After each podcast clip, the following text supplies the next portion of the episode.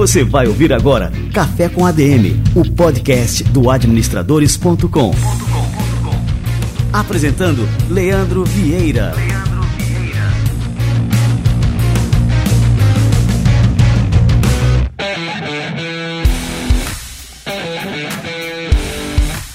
galera, está no ar mais um Café com ADM, a sua dose de cafeína nos negócios. E hoje nós vamos falar sobre um tema que eu adoro: filosofia. Como que a filosofia pode potencializar os seus resultados. Beto Colombo é filósofo, clínico e escritor, além de ter uma vasta experiência organizacional como fundador e CEO da Anjo Tintas, uma das maiores indústrias nacionais do segmento. Ele é autor de sete livros que fazem a interseção entre filosofia e gestão de empresas. Beto Colombo tem formação em administração de empresas pela Universidade do Sul de Santa Catarina, tem pós-graduação em gestão empresarial pela FGV, além de diplomas em filosofia pela Unesc e também pela Hebraica de Jerusalém. Beto Colombo, cara, que honra te receber por aqui. Seja muito bem-vindo ao nosso Café com a DM. A honra é toda minha. Muito obrigado pelo convite. E vamos lá, vamos falar de filosofia que depois dos 50, dos 60, a filosofia acaba sendo potencializada na vida de todo ser humano. Sócrates diz que uma vida não refletida não merece ser vivida, né? E ultimamente eu tenho feito muito isso, refletindo bastante sobre então, só para nossa audiência se familiarizar com a tua história, né? Eu tive a honra e o prazer de entrevistar o seu filho, o Felipe Colombo. Ah, acredito que há uns dois anos e ele deu uma aula para gente aqui sobre gestão. Ele é o atual CEO da Anjo Tintas, né? E foi fantástico aqui. Então agora vou conhecer aí a árvore, né, que gerou esse fruto, que foi o Felipe, né? Conta pra gente aqui um pouquinho da sua jornada, né? Como é que ela começa no empreendedorismo e como é que ela se desvia ah, ao longo desse caminho aí, ao longo da trajetória para a filosofia? Eu venho de uma família muito simples, né? uma família de agricultores familiares. Meu pai, além de agricultor, era mineiro de mina de carvão no sul de Santa Catarina. E aonde a gente morava não tinha muito o que estudar. Tu terminava ginásio, no ensino médio tu podia optar por fazer o comércio ou fazer contabilidade.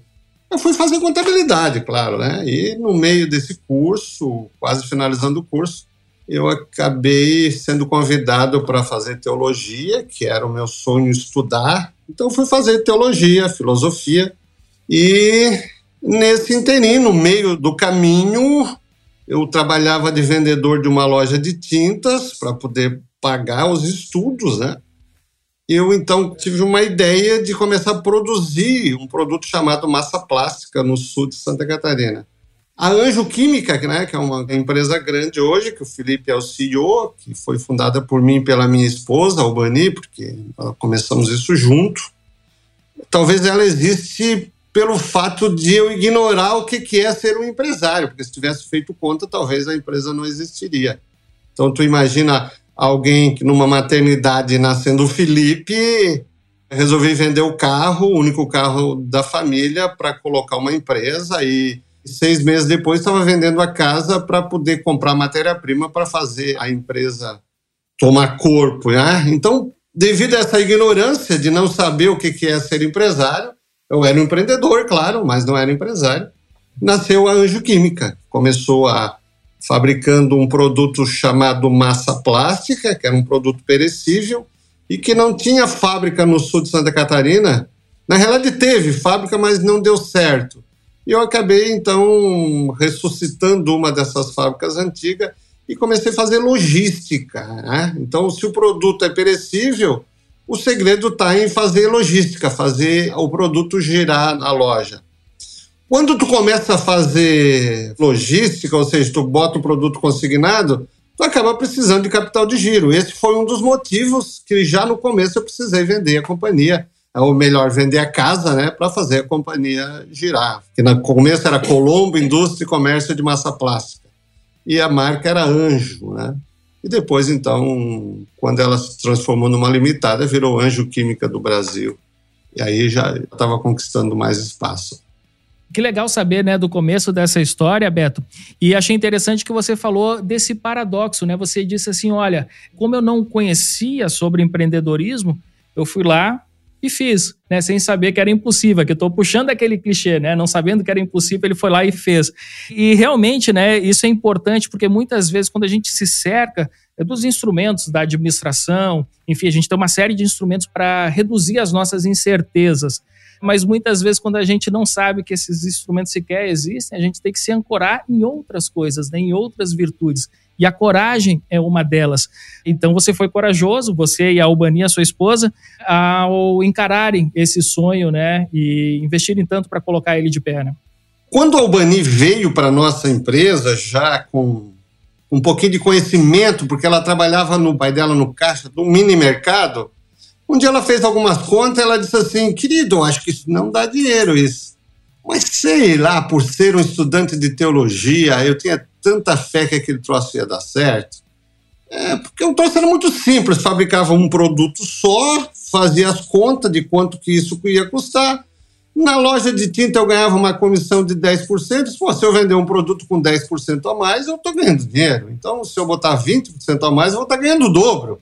Era uma conta muito simples. E assim começou a empresa. As questões eram, não tinha capital de giro, tinha que vender casa. Até tu ajustar esses timings todos, um por um, de comprar matéria-prima, de chegar, é, descontar duplicata em banco. Como eu não sabia nada de administração, eu fui aprendendo. E aí, na época, existiam umas apostilas, eu acho que era IAB o nome, uma coisa parecida com isso. Eu comecei a estudar administração nessas apostilas, e sempre estudando. Então, eu estava no final da teologia, da filosofia.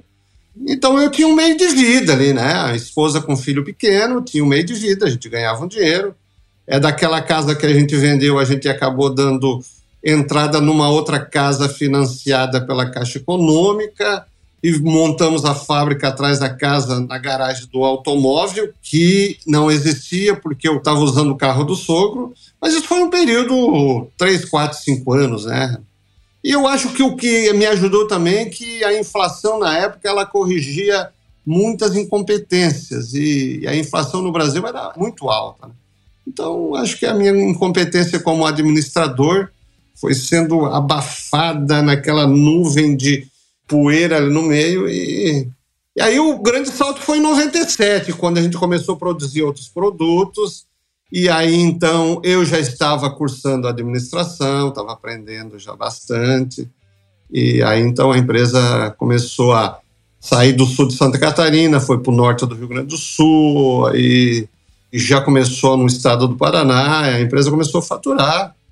E eu só fui colocar mesmo administrador da empresa para me ajudar depois de um problema sério que nós tivemos de uma contabilidade desinstituída pela fiscalização, e aí disse, poxa, vou ter que contratar um bom contador, um bom administrador. O que, que eu fiz? Eu saí de dentro da empresa, ainda mais, e fui fazer aquilo que eu sabia fazer, que era vender. Aí fui vender. Chegava a ficar 30 dias fora de casa, vendendo. E aí tu imagina que nós estávamos no final dos anos 80, o celular estava começando a aparecer, viajava para o norte do país, dormia dentro de um automóvel, de uma pampa, no banco dianteiro, com a mercadoria atrás, impostos de gasolina. Uma vez por semana ligava para casa naqueles orelhão. Era outro tempo, outra vida, né? E tu vê que isso rapidinho, questão de cinco, seis anos, as coisas mudaram, né? Mudaram muito, né, cara? Eu fui surfando nessa onda, fui remando e fui aprendendo a ser um administrador. Que bacana. Roberto, e como é que a filosofia se encaixa nessa jornada? Eu observo muito, e eu tenho essa visão, e também é uma visão que eu tomo emprestada do samurai Miyamoto Musashi, que existem vários caminhos para o autodesenvolvimento. O Musashi, por exemplo, era um samurai e ele se iluminou através do caminho da espada ele dizia que existiam outros caminhos, como o caminho do artesão, o caminho do calígrafo. E eu acredito que o caminho do empreendedorismo também pode ser uma jornada de crescimento pessoal. Você pode exercer a virtude, você pode exercer a reflexão e você pode ter um sentido maior para sua atividade empresarial. Como é que a filosofia, então, entrou na tua vida empresarial Beto, e que hoje você é um filósofo clínico. Queria que você também explicasse né, o que, que você faz atualmente. Aquilo que eu falei antes sobre a minha ignorância fez criar a nossa empresa, isso vem de Sócrates, né? Só sei que nada sei de tudo quanto sei. Ou seja, eu sabia os limites do meu conhecimento, eu sabia que eu era um ignorante na área. Então eu fui atrás de gente competente, fui trazendo pessoas competentes para junto e com isso o que eu não sabia eu fui aprender. Eu tive que voltar para o banco de escola, depois de adulto, é, com filhos pequenos, estudar administração. E muitas vezes precisou ser à distância, finais de semana, para poder terminar o curso. Então, aquele meio de vida né, que colocamos com 22 anos, eu fui acordar lá com os 34 anos, eu não comandava mais a empresa, a empresa era que me comandava. É aquela empresa pequena que era para a gente pagar as contas, para a gente se divertir, para ter um automóvel, para ter uma casa. De repente, o sul de Santa Catarina não era mais sul de Santa Catarina, já era o estado inteiro, era o Rio Grande do Sul inteiro, era o Paraná inteiro, já entramos para o norte do país, para São Paulo, e eu que fazia a parte comercial, comecei a botar representantes, comecei a ficar muito tempo fora de casa, e aí, Leandro, comecei a engordar, fiquei sem corpo, meu corpo era só um veículo para me levar meus pensamentos do lado para o outro. Cara, eu me transformei na empresa. E de repente eu me vi com 94, 95 quilos, 10 quilos a mais do que eu peso hoje, tu imagina, né? Doente, taquicardia, e precisei ir no médico, e o médico disse: Olha, cara, se tu continuar nessa, vai ser muito complicado para ti, né? Eu olhei para cima, eu vi meus irmãos, nós somos de uma família grande. Meus irmãos, todos eles já estavam fora de peso, com problema de pressão. E naquele ano, eu tinha 34 anos, era o ano que eu precisava, como viajava muito de automóvel, eu precisava trocar o automóvel. Então, quando o médico disse: Olha, tu precisa fazer um tratamento para ver o que, que tu estás fazendo, ele recomendou para me parar uma semana, hein? Uma semana. E me recomendou um spa no Rio Grande do Sul, em Gramado. Eu disse: Puxa, parar uma semana era caro na época. Eu disse: Poxa, eu tinha que optar em trocar o automóvel arrumar o automóvel ou me arrumar. E aí, com a razão entra, né? Olha, não adianta ter uma outra máquina se essa não existir. E eu fui para lá, acabei ficando lá nesse spa, que era uma clínica, né? Spa. E lá eu comecei a voltar para casa. Então, é, comecei a, a lembrar dos meus tempos que eu tocava, que eu escrevia, que eu fazia poesia, Aí voltei de lá escrevendo para jornais, escrevendo livros. Meu primeiro livro foi nessa época. E aí comecei então a aprender a delegar. Comecei a fazer os outros trabalharem e eu comecei a ser o maestro, não era mais o músico, né? E aí então a empresa começou a ter uma gestão mais profissionalizada a partir daquele momento. E isso, Leandro, foi até eu conseguir ainda tocar por algum tempo a empresa mas comecei a perceber que não era para mim aquilo. Eu acho que muitos empresários passam por esse momento também, né? De refletir sobre o seu papel no negócio, se o negócio faz sentido na sua vida, naquilo que você traçou para a própria vida. Então, eu queria que você contasse um pouco, né? Como é que foi esse momento para você, né? Você chegar a essa conclusão. Quando eu estava com 37 anos, já tinha faculdade de administração, comecei a perceber que muito do que eu estava aprendendo na faculdade de administração vinha da filosofia. E aí eu disse: não, está na hora de eu ver o que está acontecendo. Aí veio o start e disse: poxa, o grande sonho que eu tinha lá atrás, quando eu me formei em teologia, era fazer o caminho de Santiago na Espanha.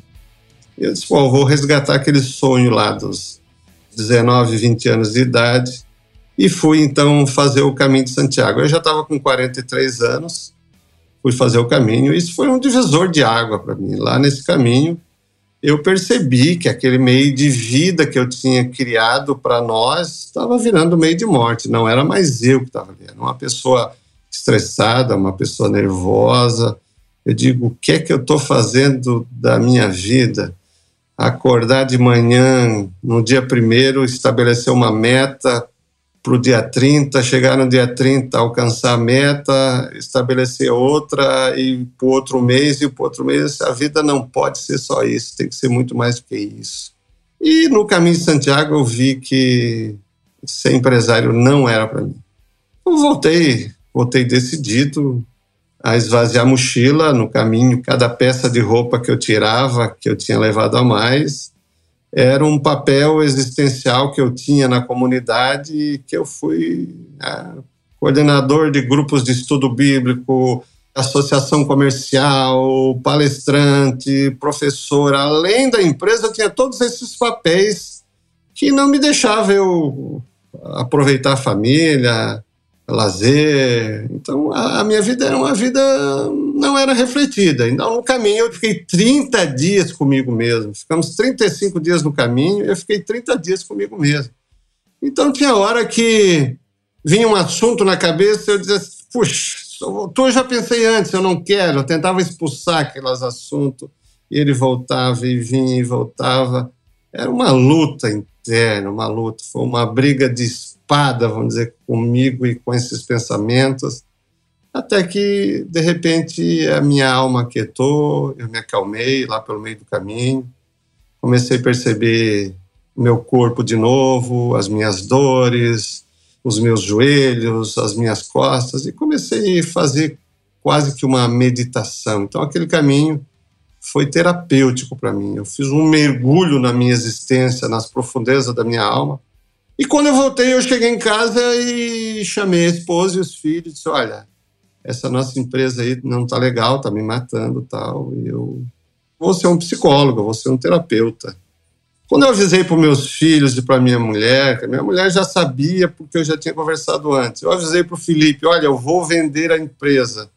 O Felipe disse assim: Olha, acho que tu tem que vender, se tu estás assim, tem que vender. E o Rodrigo, o mais novo, o Felipe já estava formado, o mais novo não estava formado, estava estudando. E eu fiz uma pergunta para eles: olha, a empresa vai ser vendida pelo valor X, vocês vão receber um valor para vocês não começar do zero, né, a vida de vocês. E eu perguntei: o que, que tu vai fazer da tua vida, Felipe? E ele disse assim: eu vou botar uma empresa. E eu cito o Rodrigo, ele disse, ah, eu vou guardar esse dinheiro, vou me formar, e depois eu vou botar uma empresa, eu, eu sou empresário puxa, aquilo me machucou, né? Aí eu botei a mochila de volta nas costas e fiz um caminho ao redor da ilha de Santa Catarina. Voltei oito dias depois. E aí tivemos uma segunda conversa e eu disse para eles: Olha, vocês sabem o que é ser empresário nesse Brasil? Eu, se vocês assistem novela da Globo, quem é o bandido na novela da Globo? É o empresário. Sempre o empresário é o bandido. Esse país não tem respeito nenhum por empreendedor, por empresário. Eu estou querendo que vocês não bebam desse cálice. E o que vocês estão querendo fazer? Estão querendo beber desse cálice. Eu me envenenei com esse cálice. Vocês querem se envenenar, assim, por favor, queridos, vão fazer outra coisa. E o Felipe, que já tinha uma consciência filosófica na época, disse assim: pai, tu é muito estressado, tu concentra muitas coisas. Então, tu acha que isso é ruim, isso é ruim para ti, para mim não vai ser ruim. Eu vou administrar diferente. Eu assim, ótimo. Ao invés de vocês botar uma empresa, eu não vendo a empresa. Eu disse assim, eu vou retirar um valor Y da empresa, eu vou estudar e vocês, então, fiquem com a empresa. O que, é que vocês acham? Ah, pular de alegria, né? O Felipe disse, ah, é meu sonho, é o que eu quero. E o que, que eu preciso fazer? Pô, ele tinha 24 anos, né? 24 a 25 anos. Não dava para largar uma empresa grande, era uma empresa que faturava mais de 100 milhões de dólares na época. Não dá para largar a mão na empresa num garoto. Ele disse: o que, que eu preciso fazer? Eu disse: cara, bicho, esses americanos estão querendo nos comprar. Vai ver o que, que esses caras têm, vai para fora fazer um mestrado. Eu fico guardando lugar para ti, eu falei para ele. Ele falou assim: só se for agora. E olha, cara, isso era outubro, ele já aplicou para diversas universidades americanas, conseguiu bolsa de estudo e em janeiro ele já estava na, estudando. Aí ficou dois anos fora. Aí teve nos Estados Unidos, teve na China, Dubai, Abu Dhabi, fazendo esses estudos todos, voltou e ficou um ano do meu lado, fazendo de, sendo co-gestor e assumiu. Então, com 27 anos, eu já tinha 50 anos, e ele assumiu a empresa E aí nós montamos um conselho e eu fui para o conselho. Fui ser conselheiro. E nesse inteirinho eu estava já formado, né? Eu tinha migrado da psicologia para filosofia clínica e me formei em filósofo clínico. E o Felipe então passou a ser o CEO da empresa. E foi a coisa certa. Ele se diverte, que o Rodrigo se diverte administrando a empresa, e aquilo para mim era um martírio, era uma batalha, uma guerra. Não era para mim. Cara, a história de vocês é simplesmente fantástica, viu, Beto? E eu já vou recomendar aqui para nossa audiência, depois a gente vai colocar o link da entrevista anterior com o Felipe, porque eu acho que a gente está fechando agora um ciclo dessa história. É, primeiro a gente conversou lá com o Felipe lá atrás, e foi, como eu te falei, né, uma verdadeira aula aqui de gestão, e agora contigo, né, vendo como é que foi a gênese disso tudo, como é que foi essa transição, essa passagem de bastão. Então, assim, o episódio com o Felipe é obrigatório, junto com esse teu episódio, né, ter um entendimento total desse case de sucesso que é Anjo Tintas. E, Roberto, você falou um negócio que me chamou a atenção. É, você falou que estava aprendendo administração e se deu conta que muito daquilo que você estava utilizando na administração, mais ou menos assim que você falou, você estava extraindo da filosofia.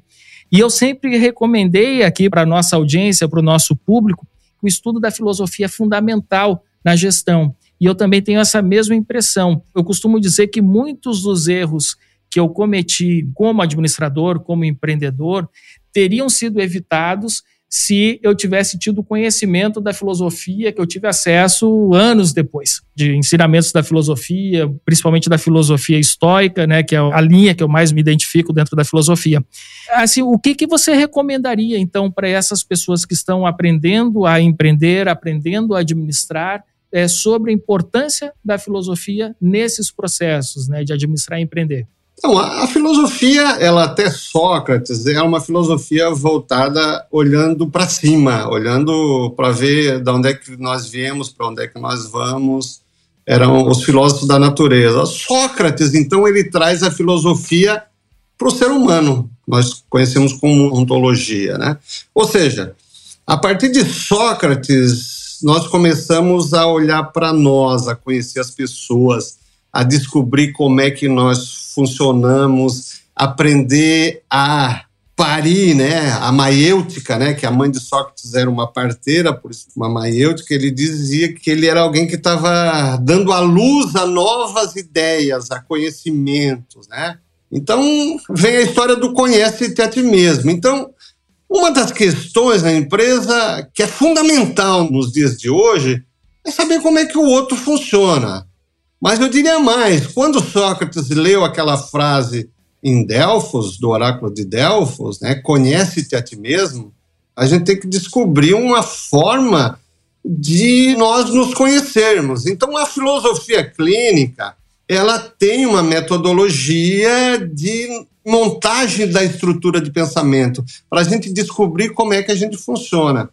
No momento que eu descubro como eu funciono, como o meu sócio funciona, como o meu diretor funciona e como a minha empresa funciona, porque a empresa também tem uma alma, tem uma organização estrutural. No momento que eu descubro como é a alma de uma companhia, as pessoas que vão ser contratadas naquela companhia têm que ter uma alma que tenha interseção com aquela empresa, tem que ser parecido com aquela empresa. Então, às vezes, nós trouxemos um consultor de fora que entra naquela companhia e não conhece a alma daquela companhia, não conhece o que chamamos de cultura empresarial. Aí ele entra com uma cultura, às vezes, de uma consultoria, de um escritório de consultoria, e acaba machucando a alma daquela companhia. Então, no momento que nós sabemos como aquela empresa funciona, como eu funciono, como o meu diretor funciona, as coisas começam a ficar muito mais simples, muito mais de eu saber qual é a minha resiliência, até onde eu vou sem estourar, de eu saber como é que eu funciono, quais são os limites da racionalidade. É, como nós falamos lá no começo, a anjo existe não é pela razão, a anjo existe por uma questão de fé, de acreditar. Eu sabia que aquilo ia dar certo, que aquela ideia ia dar certo. Então, até que ponto a razão ela interfere tanto numa companhia. Se a gente for tomar as decisões tudo pela racionalidade, muitas empresas não existiriam. e muitos diretores que usam somente a razão, que não conseguem fazer interseção com as pessoas, com a equipe, acabou machucando, maculando aquela companhia. Então, o que é uma companhia? Clientes são gente, diretores são gente, funcionários são gente. A filosofia ela tem ferramentas para nós descobrirmos como essa gente funciona, como esse ser humano funciona. Da onde é que vem os altos e baixos, quais são as fraquezas, quais são as virtudes. E no momento que a gente sabe disso, nós temos que explorar aquilo que a pessoa tem de melhor e não ficar cutucando aquilo que a pessoa tem de pior. Que às vezes alguns líderes ficam pegando no pé de outras pessoas por aquilo que elas têm deficiência, às vezes de focar naquilo que é a vocação dela, que é a virtude dela.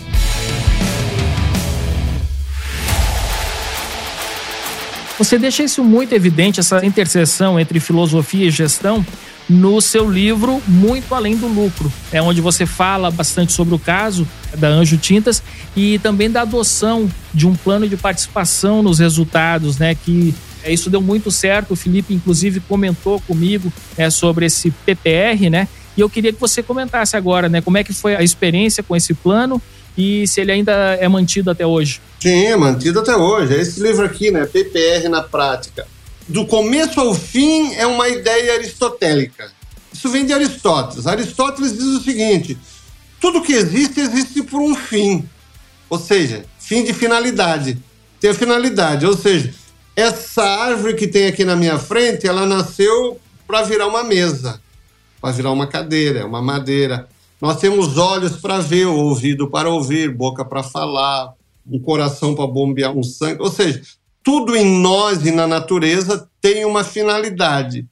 E toda vez que aquilo que tem uma finalidade eu premiar por ter feito aquilo que deve ser feito, as pessoas se sentem melhor. Então, o que, que a gente fazia? O que, que a gente fez lá na Anjo?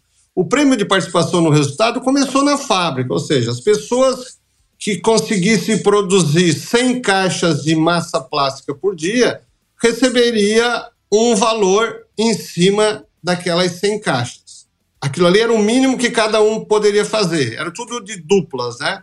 Então, essa dupla pode produzir 100 caixas de massas por dia. A outra dupla, ela não conseguia fazer 100, ela conseguia fazer 80 e não era premiada. Então, de repente, aquela dupla que não conseguia fazer, elas estavam na, na vocação errada. De repente, ela não era para aquela vocação, então essa pessoa podia ir para outro setor e a gente colocava uma nova dupla ali. Aí daqui a pouquinho aquele que fabricava 100 estava fabricando 110, uma nova dupla vinha, fabricava mais do que isso e ganhavam em cima disso. Então a gente começou a ver que o resultado era proporcional ao ganho oferecido, ao prêmio oferecido. Então nós começamos a fazer isso na empresa inteira. Por exemplo, assim, bem simples nós fabricamos tintas e a tinta consome muita energia. Então nós temos lá, vamos botar 100 mil reais por mês de energia. 50 mil de telefone, manutenção e outro. A gente cria uma conta naquilo ali, coloca duas pessoas cuidarem daquela conta. Tudo que for economizado daquela conta gera um prêmio para todos os funcionários. Então esse livro mostra então todos esses prêmios, essas 14 linhas que nós criamos que levam premiações, desde inadimplência, desde processo de manutenção, frete, é, logística. E cada vez que esses prêmios são atingidos, a empresa inteira ganha, ganha um valor, um percentual em cima do salário de cada um deles, do ganho de cada um deles. Teve época na nossa empresa que quase que 60% do ganho das pessoas eram por participação no resultado. Isso existe até hoje, não sei se é 60, se é 40, mas a participação nos resultados da nossa empresa é fantástico, é estudado nas universidades. Cara, que fantástico. Então temos aqui, eu falei aqui do livro, né, Muito Além do Lucro, e agora também vou deixar aqui a indicação do PPR. O PPR seria o Muito Além do Lucro 2, que é o plano de participação no resultado, que é mais atualizado, né? Aquele foi o primeiro, esse é o segundo Que bacana. São sete livros ao todo, né, Beto, que você escreveu? E São dez livros ao todo. Dez livros. Olha só, eu, eu, falei no começo que foram sete, então já temos três que eu não tenho na lista aqui. Isso, tem três aqui, ó. Esse Pensatas foi feito para quem não gosta de ler. Tem muitos empresários que gostam de ler trecho curto. Esse livro aqui, A Alma da Empresa, foi o livro que eu tenho um doutor honoris causa por esse livro.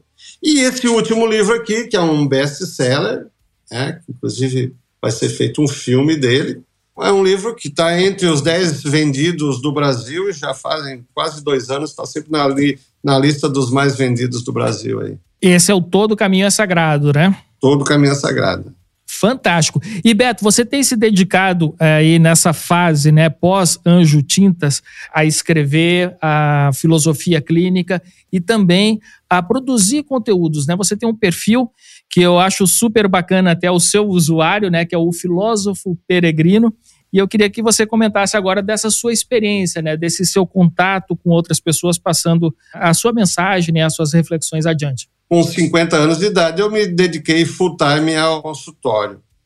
Como eu tinha feito o caminho de Santiago e isso tinha dado um resultado muito legal assim para mim, eu comecei a mencionar para esses empresários que faziam terapia comigo. E alguns começaram a ter interesse então de fazer como um ritual de passagem, né? Bom, eu vou deixar de ser empresário agora, estou fazendo a minha sucessão.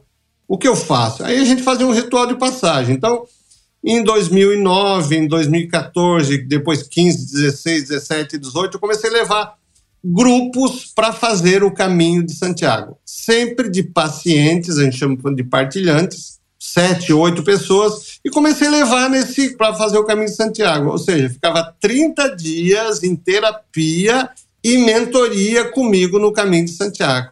Foi transformador para essas pessoas, né? Então funcionou como um ritual de passagem.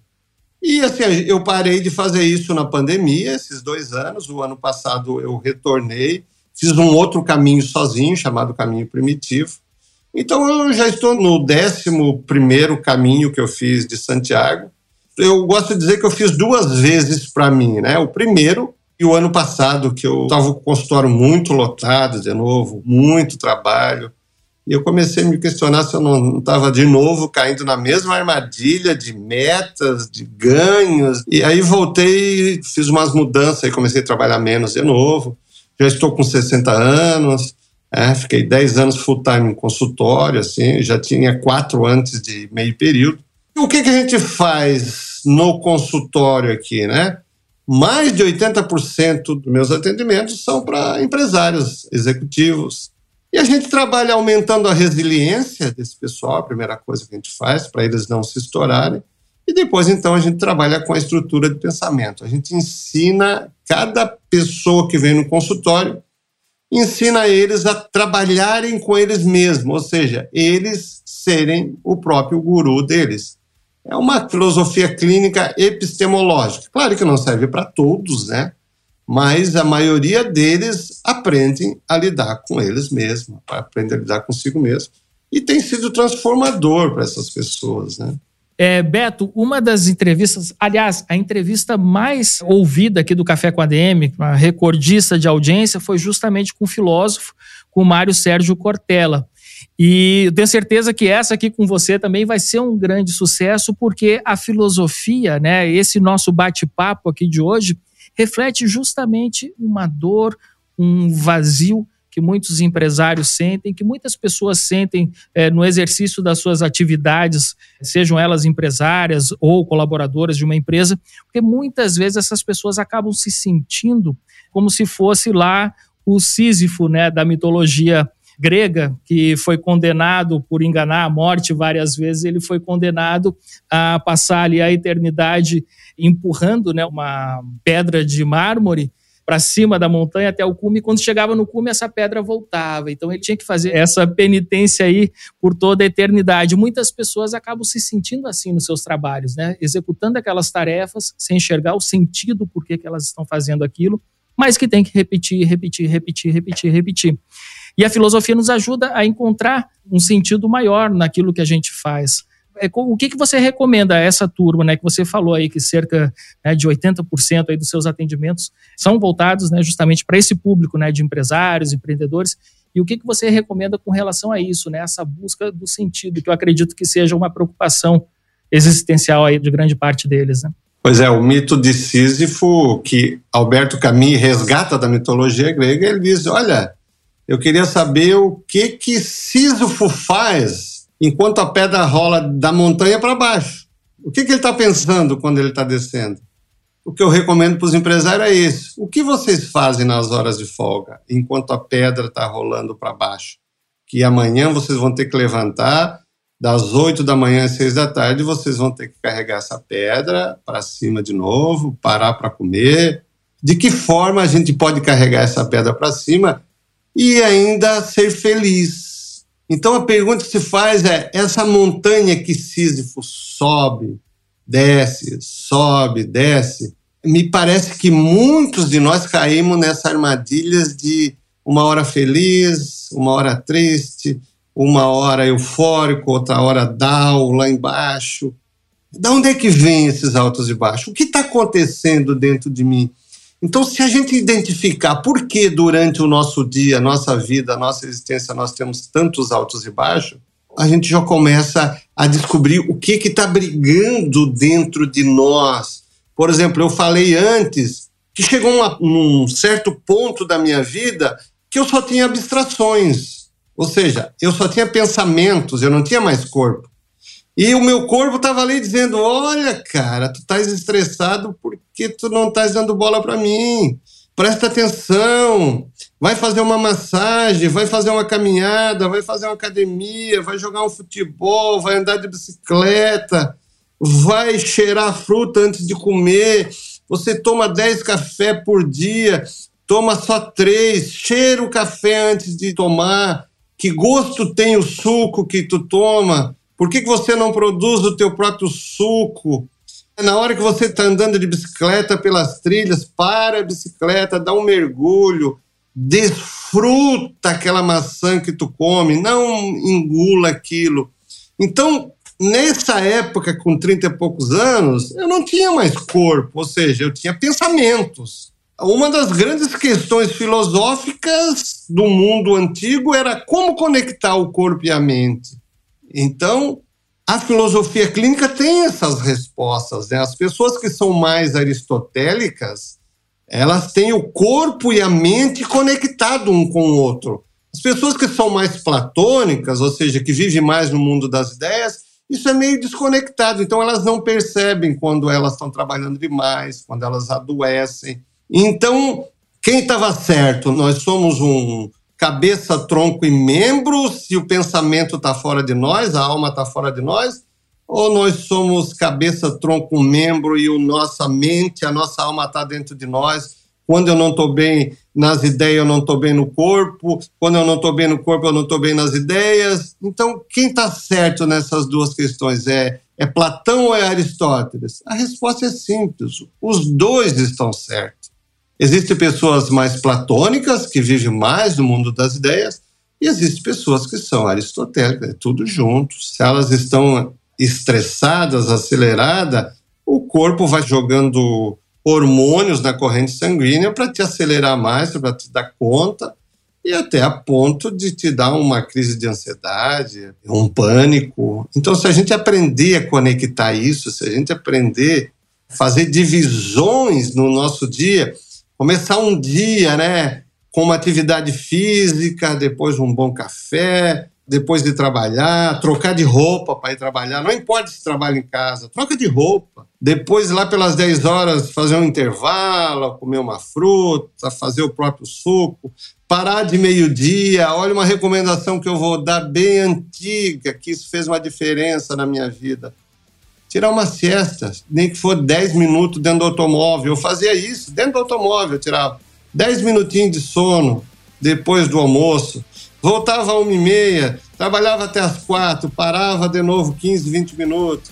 Aí tocava até as seis, ia para casa. Aí ia fazer uma corrida, ia jogar um futebol, ia nadar, ia fazer uma sauna. Nossa, é outra vida, gente. Então é o seguinte: Sísifo pode ser feliz se ele carregar as pedras aos poucos e nesses intervalos fazer algo que tenha conexão entre corpo e mente. Isso aumenta muito a resiliência de quem tem muitos altos e baixos durante o dia. Essa é a minha dica, filósofo.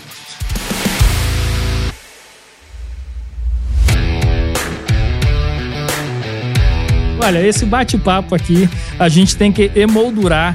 Eu curti muito, é, despertou muitas reflexões em mim também sobre os meus próprios hábitos, sobre, enfim, a forma como eu levo vida, trabalho, família e tudo mais. E tenho certeza que despertou também muitas reflexões na nossa audiência. Tenho certeza que o nosso público adorou. Eu já vou deixar aqui a recomendação para seguir o seu perfil o arroba filósofo peregrina. E também para entrar na Amazon lá agora, procura por Beto Colombo, é, para pegar todos os livros desse cara, já são 10, eu pensei que fossem 7, mas ele é, não para. É, e é um conteúdo que vale muito a pena para ser lido, refletido é, e passado adiante, né, Beto? Essa é também uma, uma mensagem que a gente sempre deixa aqui no Café com a DM. Esse livro aqui, ele diz aqui no Esse Todo Caminho Sagrado, ele diz no final: esse livro fala da jornada existencial de cada um, ou seja, deixe para trás os pesos desnecessários que você carrega em sua vida. Esse livro fala dessa experiência desses empresários no caminho de Santiago. Ele é um romance, né? É um romance filosófico, mas está falando de cada pessoa, como é que é o caminho deles. Cada um tem seu caminho, o caminho é singular, a vida é singular. E no caminho de Santiago, esses demônios aparecem todos, eles se afloram todos e como que cada um resolveu isso no caminho. Por isso que é um livro que acabou virando best-seller. Fantástico. Leitura obrigatória aqui do Café com a DM, já a recomendação. E Beto, cara, muito obrigado pela participação aqui no nosso Café com a DM, por compartilhar tanta sabedoria, tanta experiência, né? E tantos insights aí pra gente poder refletir, né? E quem sabe mudar os rumos aí da nossa carreira e das nossas vidas. Obrigado mesmo, viu, Beto? Obrigado eu, gostei muito da entrevista. Você é uma simpatia. Obrigado, Beto. Obrigado mesmo, cara. E você, pô, imprimiu aqui no Café com a DM aqui uma mensagem fantástica e eu só tenho a te agradecer. Obrigado mesmo. Valeu, estamos juntos. Forte abraço.